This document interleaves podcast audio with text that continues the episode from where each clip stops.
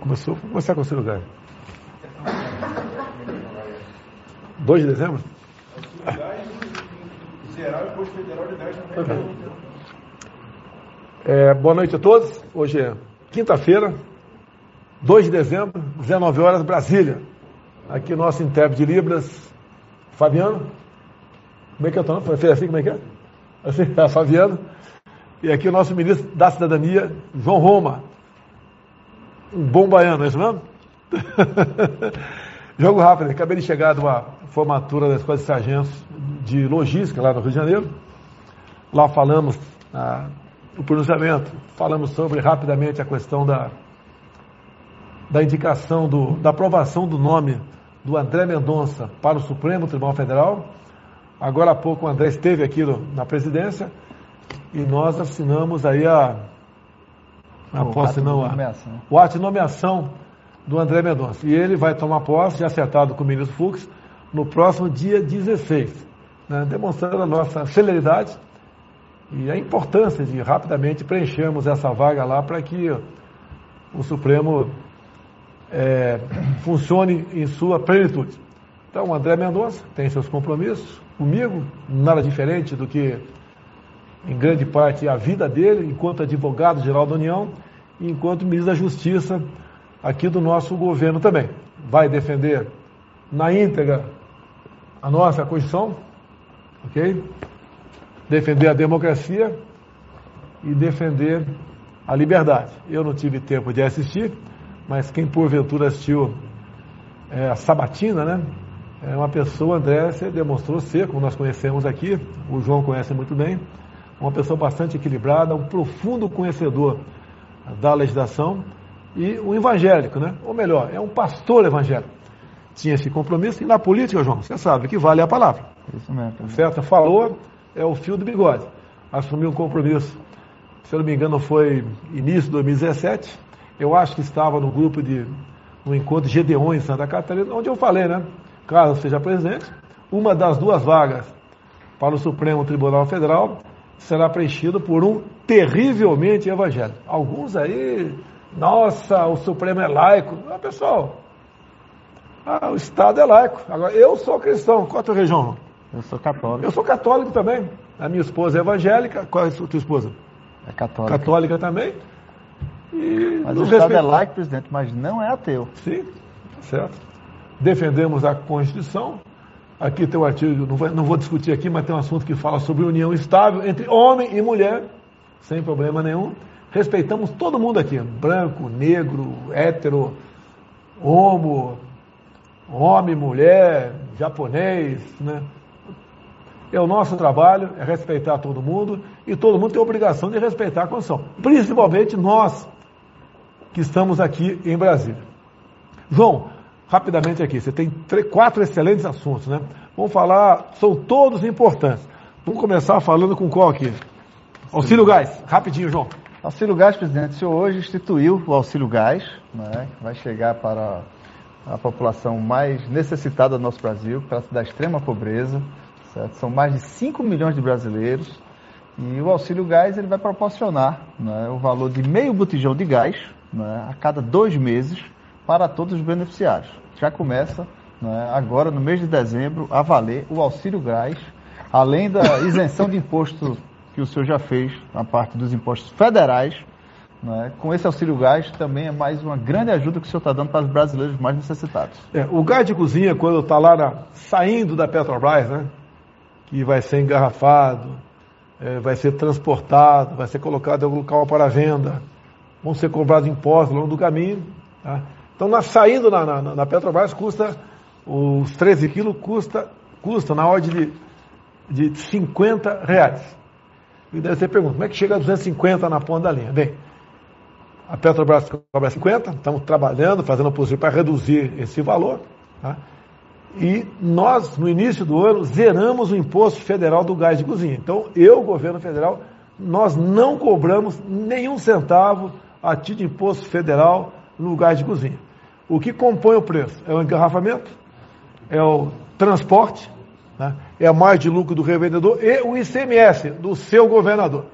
Então, eu acredito que você poderia, né, que vocês fazem pressão em cima de mim, faça em cima do seu governador, para reduzir ou então, quem sabe, zerar o imposto sobre gás. Da nossa parte, é uma pequena ajuda esse aqui, tá? mas estamos colaborando com milhões de famílias para, com um pequeno auxílio, né, para ajudar a comprar o bujão de gás. Eu acho que é. dois, dois meses mais ou menos, é, um bujão. valor correspondente a meio botijão de gás, é. né, que vai justamente para esses brasileiros mais necessitados. Então, isso está ajudando de duas formas, zerando os impostos federais e fazendo chegar o auxílio gás para os brasileiros mais necessitados. Quase dois meses um bujão de gás. A média de consumo né, de uma família brasileira é de quase dois meses. Quase dois meses. Safo. Outra coisa, uma notícia aqui, né? O presidente Putin da Rússia nos convidou para visitar a Rússia, obviamente. Tá? Então o convite está aceito. Sinto muito feliz, muito honrado. E, obviamente, isso abre janela de oportunidade para o nosso país. Iremos acompanhar de vários ministros, ainda não decidimos qual quais irão acompanhar nessa, nessa visita, deve ser fevereiro ou março.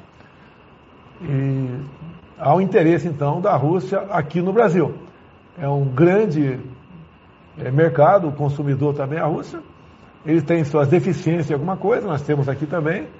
E vamos aprofundar esse relacionamento com a Rússia, assim como temos com a China. Né? A China é um grande importador de, de alimentos nossos.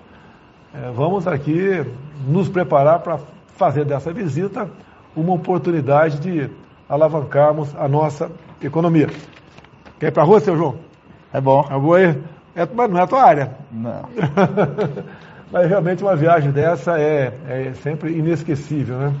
Além de você estar fazendo aí, é, ampliando o nosso relacionamento, que vai muito bem o mundo todo. Haja vista aí a, todas as votações onde nós nos apresentamos como candidato em alguma coisa como a, a cadeira não permanente do Conselho de Segurança da ONU, de 190 países, 181 votando a gente. Então o Brasil vai muito bem com esse relacionamento, obviamente que é potencializado pelo nosso Itamaraty, que tem à frente aí o, o ministro Carlos França. Um outro assunto aqui, João. Tarifa, Tarifa social, social da energia, energia elétrica. Vamos lá. Presidente, o senhor é, conseguiu proporcionar para mais de 12 milhões de famílias brasileiras, atualmente, já temos 12 milhões de famílias brasileiras que são beneficiadas com a tarifa social da energia elétrica. Isso é um desconto na conta de luz das pessoas, das famílias mais necessitadas que estão no cadastro único.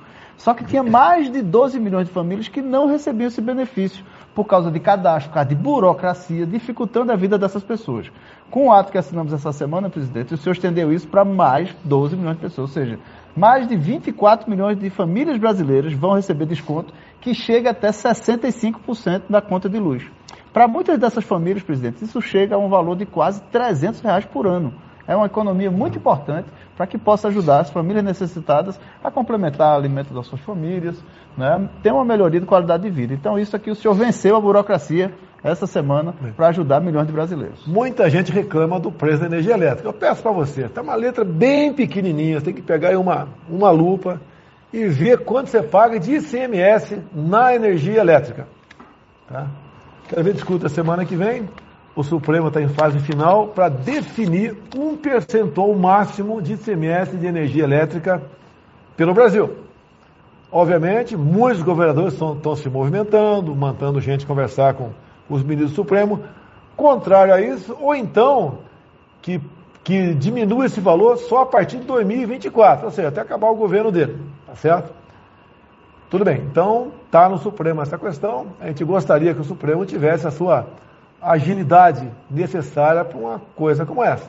É inadmissível, eu acho que tem um estado da região norte, né, mais ao norte aí, porque por coincidência foi o único estado fora do Nordeste que eu perdi a eleição que cobra na ordem de 40% de ICMS de energia elétrica.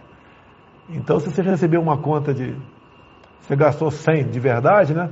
Você vai pagar 140, porque 40% é ICMS. E o que, que o Estado faz? Faz nada. Não tem nem o trabalho de buscar o dinheiro, é acreditar diretamente na conta do respectivo governador. A exemplo que nós estamos trabalhando já para quatro meses para que se regulamente, para que o Supremo, né, é, regulamente, tá, ou mande, ou decida, mande um, uma, uma, uma sentença, né, uma decisão, para que o Congresso aí regulamente a questão do ICMS de combustível no Brasil. Curiosidade aqui, ó. Tá, por coincidência, Pernambuco. O ICMS, hoje é cobrado no preço final da bomba. Então, geralmente, os governadores pegam alguns postos né, e vê o preço aí médio, né, e em cima desse valor cobra ICMS. E, obviamente, esse ICMS é bitributado, porque ele incide, como em cima do preço da bomba, incide em cima do imposto federal também. Você pode ver, o imposto federal da gasolina é o mesmo valor, é exatamente o mesmo valor desde janeiro de 2019, quando eu assumi aqui. Está aqui uma linha reta aqui, 69 centavos. Já, por exemplo, Pernambuco, varia, tá? mais que dobrou o valor do ICMS do estado de Pernambuco de janeiro de 2019 até agora. O percentual, governador, eu sei que é o mesmo, tá? porque muitos governadores, né, tem aqui do, do centro-oeste aqui, vivem me criticando, dizendo que eu minto, que o percentual é o mesmo. O percentual é o mesmo. Só que X% sobre 10 tá, é diferente de X% sobre 20. Ah, então, como o valor na ponta da linha aumenta, porque o combustível aumenta, pouca coisa, mas aumenta. Tá? E se alguns, muitos, todos os governadores é, se aproveitam disso e arrecadam muito mais do que deveria arrecadar. Então, o que a gente quer do Supremo Tribunal Federal? Que regulamente uma emenda constitucional de 2001 para definir o valor do ICMS em todo o Brasil do combustível. Não pode continuar cobrando ICMS, né, 30% em média, em cima do preço final da bomba. Não pode. Tem que ser um valor fixo, ou que se cobre em cima do valor da refinaria, ou em cima do valor da usina, no caso é, do álcool. Então você pode ver aqui, Pernambuco aqui, durante, desde quando eu assumi em 2019, até o início de 21, tem uma linha vermelha, é o preço médio disso de Pernambuco. O governador de Pernambuco nem teve o, a, a, o trabalho de fazer o levantamento médio do preço do combustível na bomba. O preço médio, pode ver, e a linha azul está abaixo do valor fixado pelo governador até o início de 2021. Quando começou a aumentar o preço do petróleo, fruto da política do fica em casa, economia te vê depois, daí ele resolveu aumentar a base na qual incidiria, então, passou a incidir o mesmo percentual, é, passou a incidir nesse, nesse novo valor para ele poder arrecadar mais. Então dá um salto aqui. Isso aí que a gente pede para o Supremo, né? Via ação direta de constitucionalidade por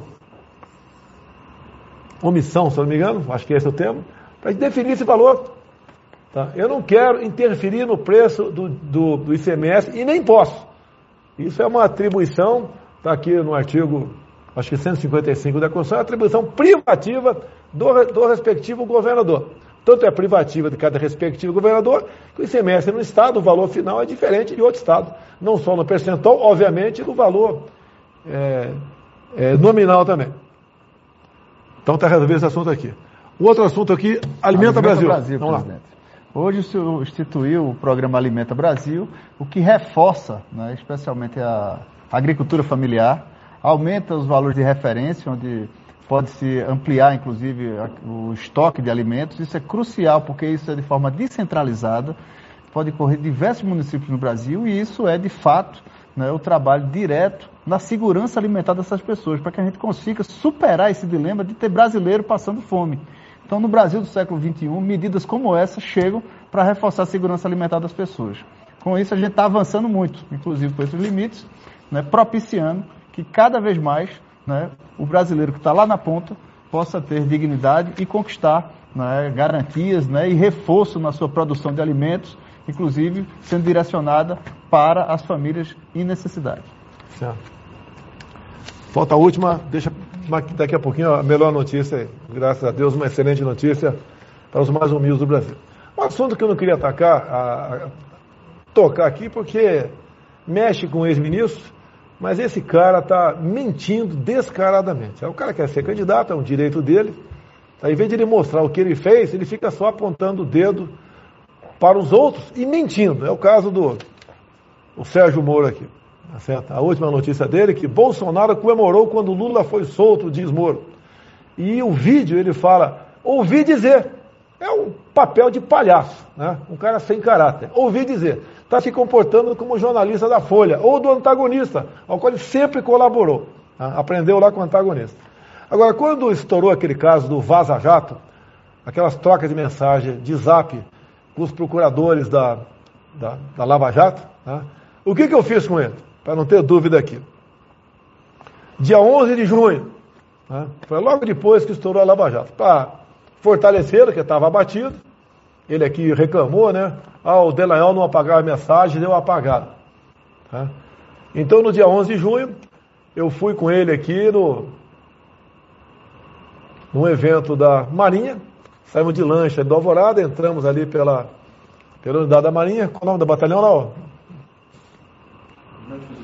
Hã? O grupamento de fuzileiros aqui, para dar moral para ele, entrei num lugar especial, como se estivesse passando em revista a tropa. Prestigiando o Moro, porque ele estava muito abatido na questão do Lava Jato. Eu tive acesso a muita coisa que ia acontecer lá. Vergonhosas trocas de informações, que eu tive conhecimento depois, mas dando moral para ele.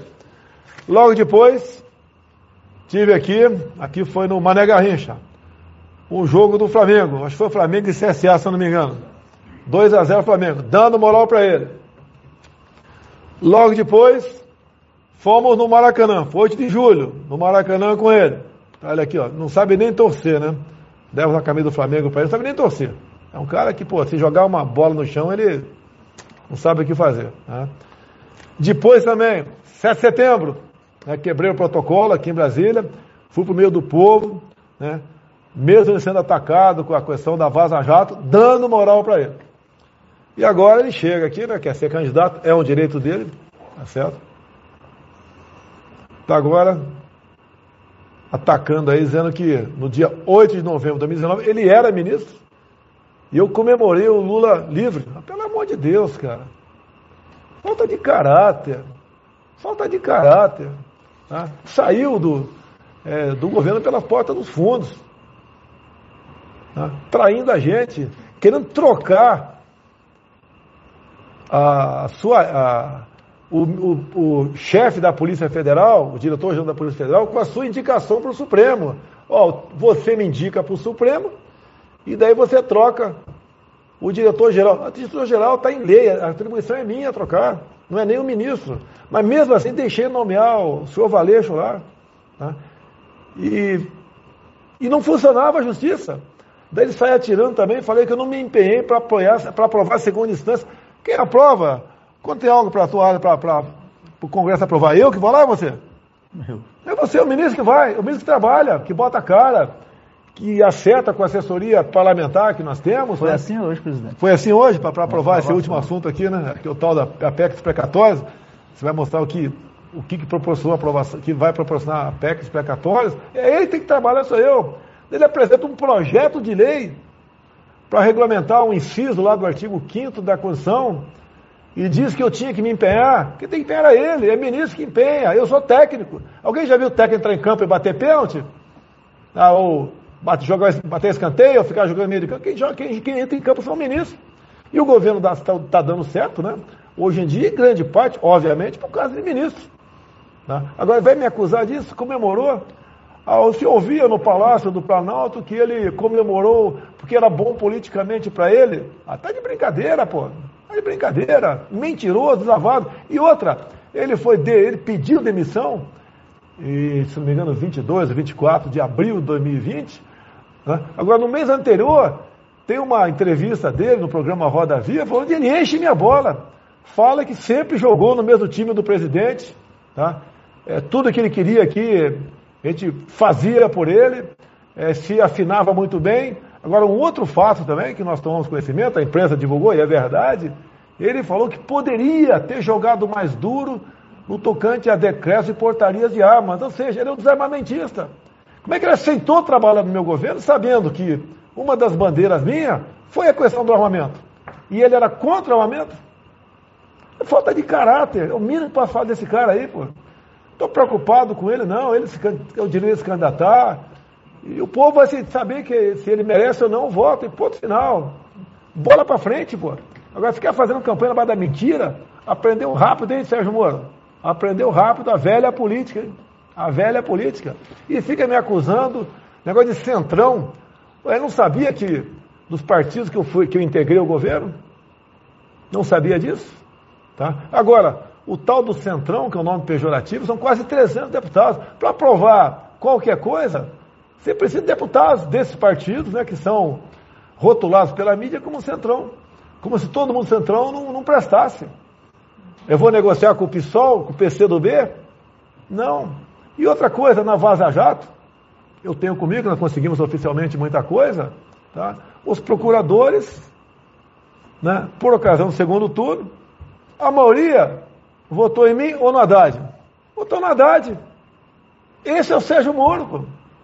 Inclusive, eu vou trazer alguma coisa na semana que vem aqui. Em dados momentos, né, eles descobriram quem é que vazava as informações, a pessoa que vazava as informações do COAF tá, para a imprensa. Tá? E tem, tem lá o KKK, o pessoal rindo, procuradores da Lava Jato, do Moro, rindo dos vazamentos do COAF, do meu nome, da minha família, para a imprensa. Onde viu tomar uma providência, sorriam, esse é o Sérgio Moro. Está aí a, a Vaza Jato para bem demonstrar tudo isso aí. Mas tudo bem, vamos continuar em frente aqui. Aguenta já, vai você aqui. É coisa rápida, está caminhando aí a medida provisória que autoriza a venda direta do etanol. Então você sabe que hoje em dia, né, MP já está valendo, mas se MP cair, né, volta o que era antes.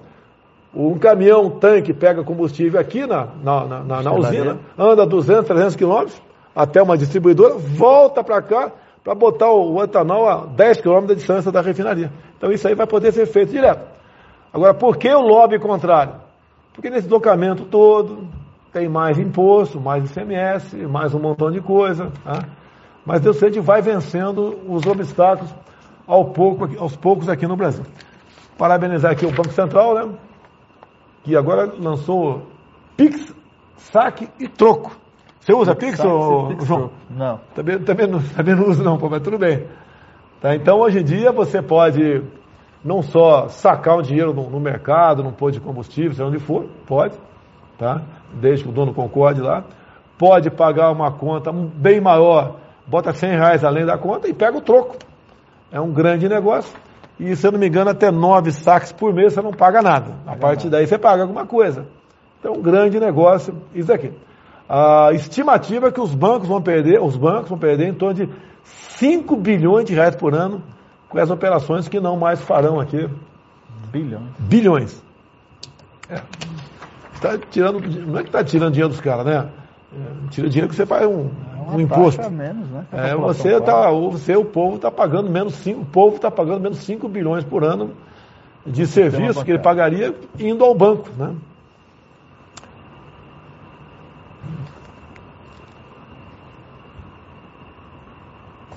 No caso, tocar esse assunto aqui, muita coisa. Curiosidade aqui, a Venezuela termina o ano, né? Termina esse nosso ano aí, com o país mais pobre da América Latina. Bem, como é que é isso, né? A Venezuela faz parte da OPEP, Organização dos Países Exportadores de Petróleo. É um país riquíssimo em ouro também. Mas botaram gente lá para administrar o país, né? Amantes do socialismo, da, da política lá de Fidel Castro, né? amantes do comunismo. Acontece isso aqui. Não vou entrar em detalhes. Então, o Brasil também é um país rico.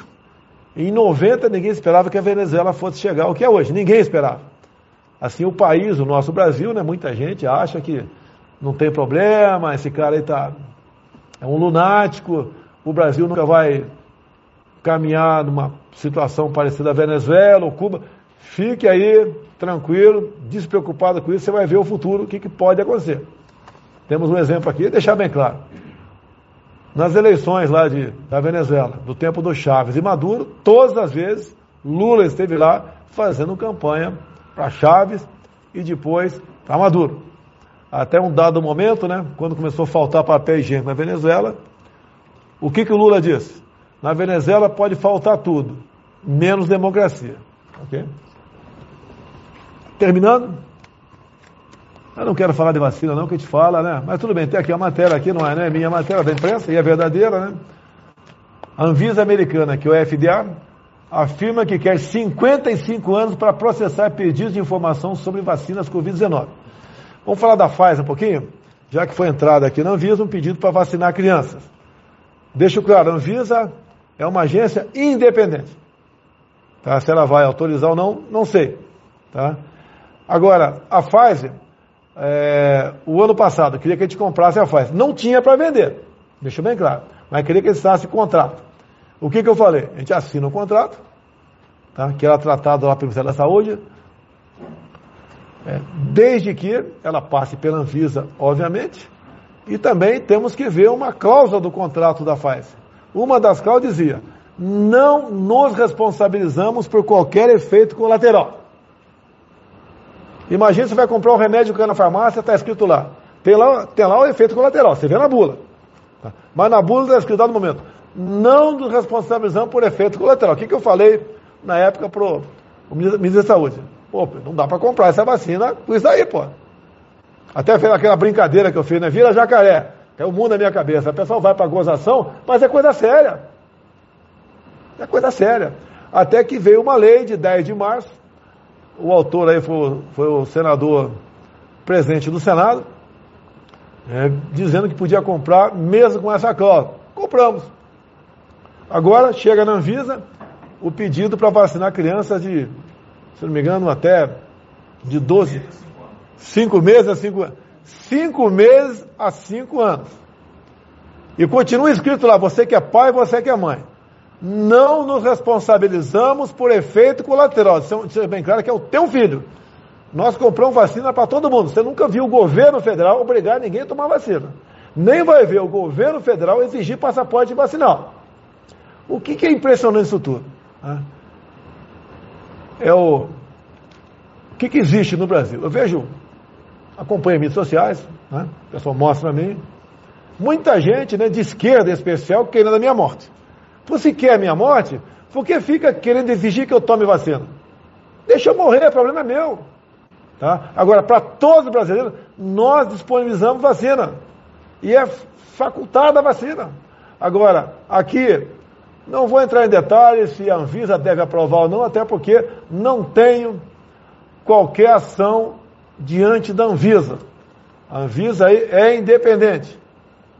Mas eu perguntaria para a Anvisa: isso continua na bula da Pfizer, por exemplo? Não nos responsabilizando por qualquer efeito colateral? E o filho é teu. Você é pai, você é mãe, é responsável. Acho que é bom nem comer. Quer falar alguma coisa? Na segunda-feira, o ministro Queiroga esteve lá em Salvador, presidente, é. assinando a contratação de mais de 100 milhões de doses da Pfizer. E a vacina que chegou lá para o Baiano não foi a Sputnik que anunciaram. Fizeram propaganda da Sputnik, mas a que chegou lá para imunizar o Baiano foi a vacina que o seu governo mandou. Você sabe por que o governo da Bahia fez propaganda da Sputnik? É bom saber. Peraí. Peraí a Anvisa não, não aprovou a Sputnik. Mas uma medida provisória nossa para o parlamento, o senhor Omar Aziz apresentou uma emenda. Assim como o irmão do Renan Calheiros, Renildo Calheiros, apresentou a mesma emenda, que dizia que autorizava governadores e prefeitos comprar vacina de qualquer lugar do mundo sem a certificação da Anvisa e sem licitação. Por isso que eu sou Renan Calheiros, Omar Aziz. E o relator foi aquele senador do Amapá, Randolfo Rodrigues. Então, a grande jogada deles era comprar vacina de qualquer lugar, sem certificação da Anvisa e sem licitação. Por isso que a Bahia, o governo da Bahia, fez propaganda da Sputnik, eles iam comprar a Sputnik. Iam comprar qualquer vacina. Não estou aqui dizendo que a Sputnik não é boa ou não seria boa ou é ruim, nada disso. Estou dizendo que era qualquer vacina. E eles fizeram propaganda da Sputnik. A qualquer preço. A média está em 10 dólares. O que, que o governador da Bahia, esse mesmo que indicou o Carlos Gabas, né, como o operador do consórcio do Nordeste, esse Gabas que comprou 48 milhões de reais de respiradores, não recebeu nenhum respirador, o dinheiro sumiu. A CPI do senhor Renan Calheiros e Omar Aziz não quis investigar. E está sendo investigado pela CPI do Rio Grande do Norte. Então eles queriam isso. Agora, nós compramos a vacina. Faculdade, facultado quem quer tomar ou quem não quer tomar. Tem que ser assim. E tem governador, tem prefeito, né? usando de má fé, dizendo que eu obriguei a tomar, estou obrigando a tomar vacina por uma lei de fevereiro do ano passado onde nem se falava em vacina para a Covid. A Covid estava no Brasil até aquele momento, tinha nenhuma morte ainda. para vocês entenderem que a gente tava, tinha preocupação na medida provisória. Tanto é que decretamos a emergência em fevereiro de 2020. E o pessoal deixou o carnaval correr solto. Várias autoridades, aí o, o prefeito de Salvador, o governador de São Paulo, é, entre tantos outros, né? Aquele Drauzio Varela, todo mundo dizendo que o carnaval estava liberado, não tinha problema nenhum. Aconteceu o que vocês sabem que aconteceu. Agora, o que, que nós queremos? É responsabilidade. Eu não tenho o poder de falar se vai ter ou não vai ter a vacina obrigatória. A decisão foi dada aí por decisão judicial para governadores e prefeitos. Agora eu pergunto, está aqui a matéria aqui, ó. Faz e deve pedir à Anvisa autorização para vacinar criança de seis meses a cinco anos. Dá para imaginar o que é isso? Seis, seis meses a cinco anos? E eu pergunto aqui, a Anvisa continua ali na, na bula, né? Não nos responsabilizamos por qualquer efeito colateral? É uma decisão realmente complicada para qualquer pai. A gente quer, quando se fala em vacina muitas vezes, né, a vacina é essa que nós sabemos quais são já comprovadas, que levaram aí 5, 10, 20 anos para, depois de muito teste, ser aplicada na população. Agora essa está muito rápido. Você vai vacinar teu filho de 6 meses a 5 anos? Tudo bem. Eu acho que aqui acabou. É, para encerrar a última matéria aqui, olha que ponto chega a imprensa brasileira. Para a gente para a última matéria aqui, que importante, né? Mais importante que as outras. Na presença de Bolsonaro, Fábio toca música de compositor exaltado por Hitler. No caso, tocou Wagner. Eu confesso, pessoal, quando tocou Wagner, eu não sabia que era Wagner. Eu não sou afeto a esse. Eu vou nesses eventos, é, por protocolo, por consideração, tá, por convite. Agora, o, o Wagner compôs e, e, morreu antes de Hitler aparecer para o mundo. Se, ele se o Hitler gostava de Wagner, o que, que eu tenho a ver com isso? Daqui a pouco descobre que Che Guevara gostava de Coca-Cola, então quem tomar Coca-Cola é simpatizante de Che Guevara. Tá certo? Se bem que Che Guevara gostava de Rolex. Ah, essa esquerdalha gosta de né, de gastar, né? Não, não gostava desse relógio aqui não, tá? Gostava de Rolex. Então quem gosta de Rolex aí hoje em dia tá, é amante do. é simpatizante do Che Guevara. E daí, você já ouviu o Wagner uma vez, não? Já. Lembrou de Hitler? Não, de jeito nenhum. Eu lembrei só de coisas boas. Essas grandes óperas, né? ou são alemãs ou são italianas. Então, se ouvir qualquer coisa desses, dessas grandes pessoas, desses né? mestres da música, né? É, ou você é nazista ou é fascista. É o cúmulo do absurdo. Então o UOL só podia dizer, não tem o que falar, não tem o que falar. Três anos sem corrupção, vocês estão bravos, né?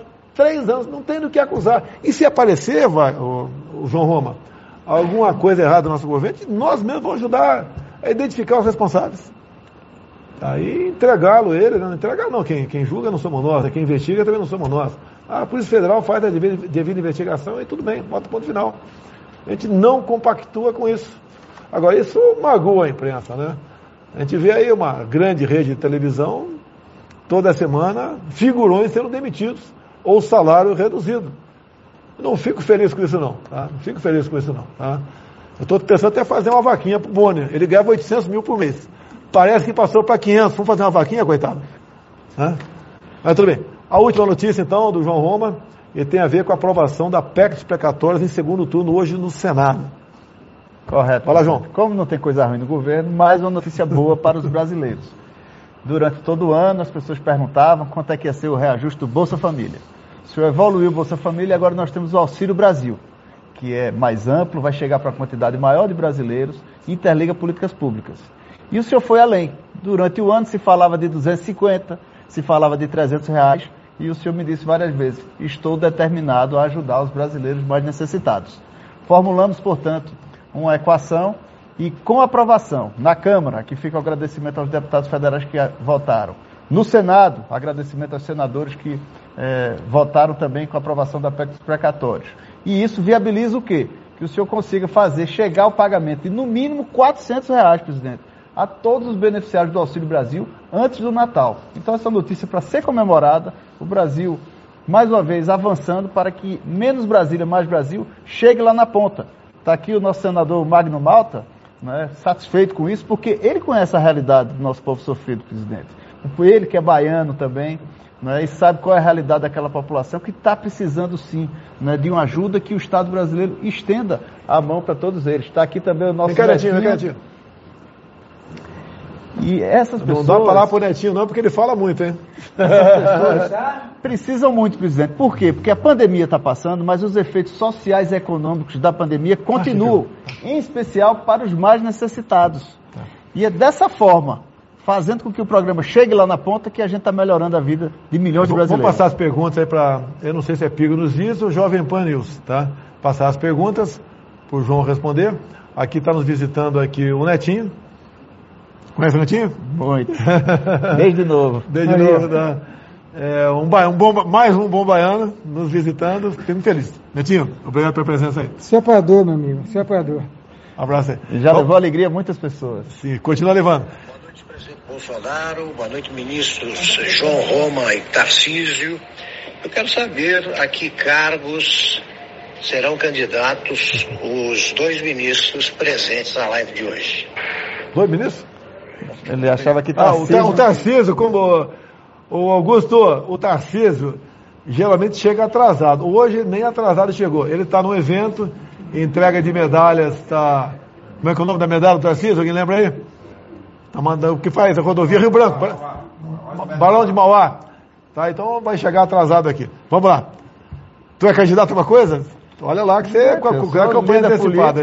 Hoje eu sou deputado federal licenciado e o que nós estamos preparando é para que a Bahia possa sim ter um palanque que defenda a reeleição do presidente Bolsonaro para que as coisas boas do Brasil continue acontecendo, porque a gente não quer ter vergonha do Brasil, a gente quer ter orgulho do Brasil, presidente. Então, Augusto, no campo das possibilidades, o João Roma é o nosso líder na Bahia. Então vai decidir, né? Em comum acordo que eu vou colaborar com ele, obviamente.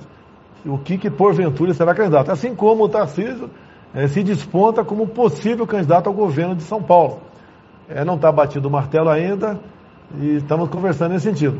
No resto do Brasil, né? Nós estamos conversando. Ninguém está definido candidato a governador em qualquer estado. Bem como está definido candidato ao Senado em qualquer estado. Por exemplo, Espírito Santo, deve ser o Magno Malta. Tá? Aqui na, em Santa Catarina, o Luciano Hang parece que é vir candidato. Tá? Rio Grande do Sul, temos o Onix aqui, que é ministro nosso, possível candidato. Tereza Cristina, possível candidata por Mato Grosso do Sul. É, o Vitor Hugo, eu acho que ele é novo ainda, né? Mas fala aí um, algo mais alto em Goiás. É um garoto novo ainda, está começando agora, um pouco mais devagar, mas é um baita do nome também. É uma pessoa que uma vez chegando vai dar conta do recado e muito bem. Gilson Machado, parece que quer ser candidato a alguma coisa pelo Brasil. Coronel Menezes, do estado do Amazonas. Tá? É o Passarinho. Joaquim Passarinho. Joaquim Passarinho? Pará. É, ou é, ou é o Marinho? no Pará. É um dos dois. Joaquim Passarinho Joaquim. no Pará. Possível candidato a governador? Possível candidato. Tá, possível candidato por lá. Rogério Marinho e Fábio Faria. Rogério Marinho e Fábio estão numa disputa aí enorme, né? É o Macuxi. Amanhã eu estou indo ao Rio Grande do Norte. O Macuxi lá em Roraima. Tá, então tem, tem muitos nomes aparecendo. Tem, tem também gente do PL, estamos lá. Também tem de outros partidos que é, deve caminhar junto conosco, como o PP, o PR, talvez o PTB também, não sei. Tá o republicano. Republicano. A gente 10. vai trabalhar junto aqui para a gente botar sangue novo na política, ok? Deixa bem claro a todo mundo. Eleições presidenciais do ano que vem. Quem se eleger como presidente indica para o início de 23 mais dois ministros para o Supremo Tribunal Federal. Cid, outra pergunta aí, Cid. Pode voltar, pode voltar o Netinho, pode voltar Netinho. Tá? Vai, vai, vai, vai. Obrigado, Boa noite, presidente Bolsonaro, ministro João Roma e ministro Tarcísio Gomes de Freitas.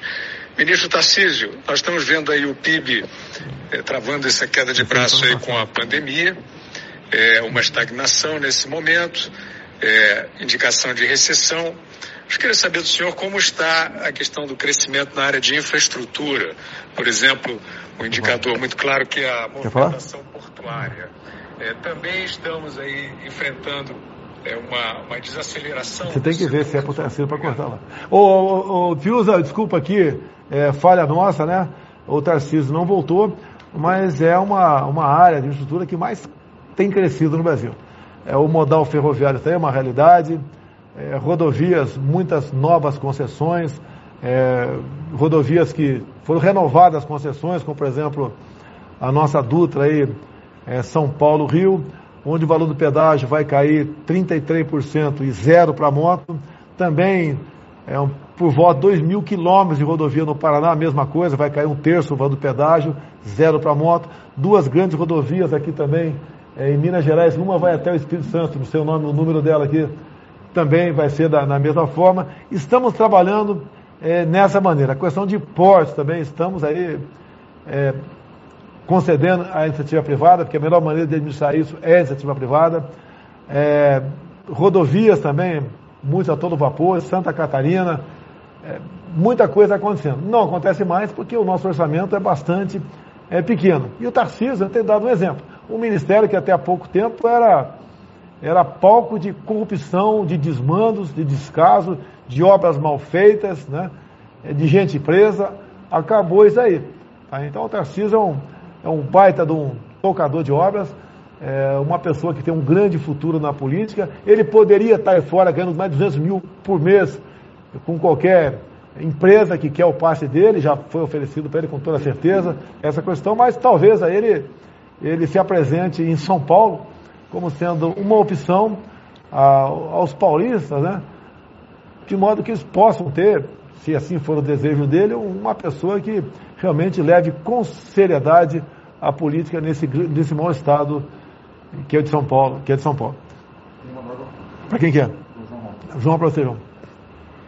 Salve, presidente. Salve, grande ministro João Roma.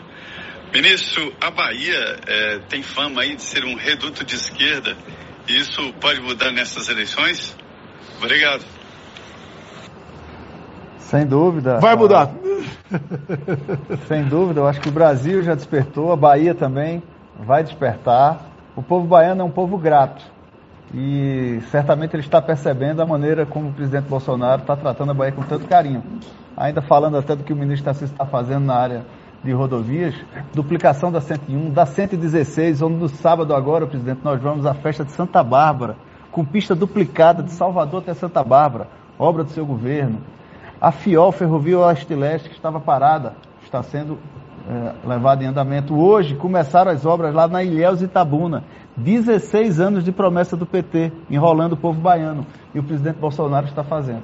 Então são muitas ações, em especial, você percebe que o povo mais humilde da Bahia, muitas vezes, tem sido ludibriado, muitas vezes tem sido né, é, sendo é, cooptado por pessoas que ameaçam, inclusive, de tirar benefícios sociais, presidente, que o senhor sempre foi acusado né, de ter, retirar benefícios sociais. E agora o que, é que o presidente Bolsonaro está fazendo? Está ampliando o trabalho social, está ampliando a política de transferência de renda, está ampliando o valor do, do Auxílio Brasil, que vai chegar para os mais pobres. Então, certamente, o povo baiano será grato ao presidente Bolsonaro e nós vamos, sem dúvida nenhuma, transformar essa realidade para que cada vez mais a Bahia mostre que não é problema para o Brasil, é solução. Vamos lá, o nosso Facebook, YouTube, Instagram, mais Pingo dos Is, Jovem Pan News e Folha Política. 150 mil pessoas ao vivo. Mais da metade é, Pingo dos Is e Jovem Pan News que estão assistindo agora. Então, muito obrigado, Augusto Nunes, a sua equipe. Obrigado a todos os brasileiros. E até quinta-feira que vem, se Deus quiser. Um abraço a todos aí.